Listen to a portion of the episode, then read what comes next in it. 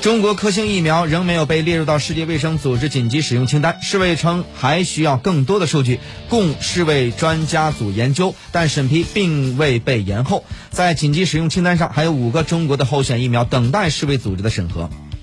全球疫苗免疫联盟二十七号表示，新冠病疫苗的实施计划在六月底前迫切需要一点九万，呃一点九亿剂的新冠疫苗，以填补印度暂停的疫苗出口带来的供应缺口。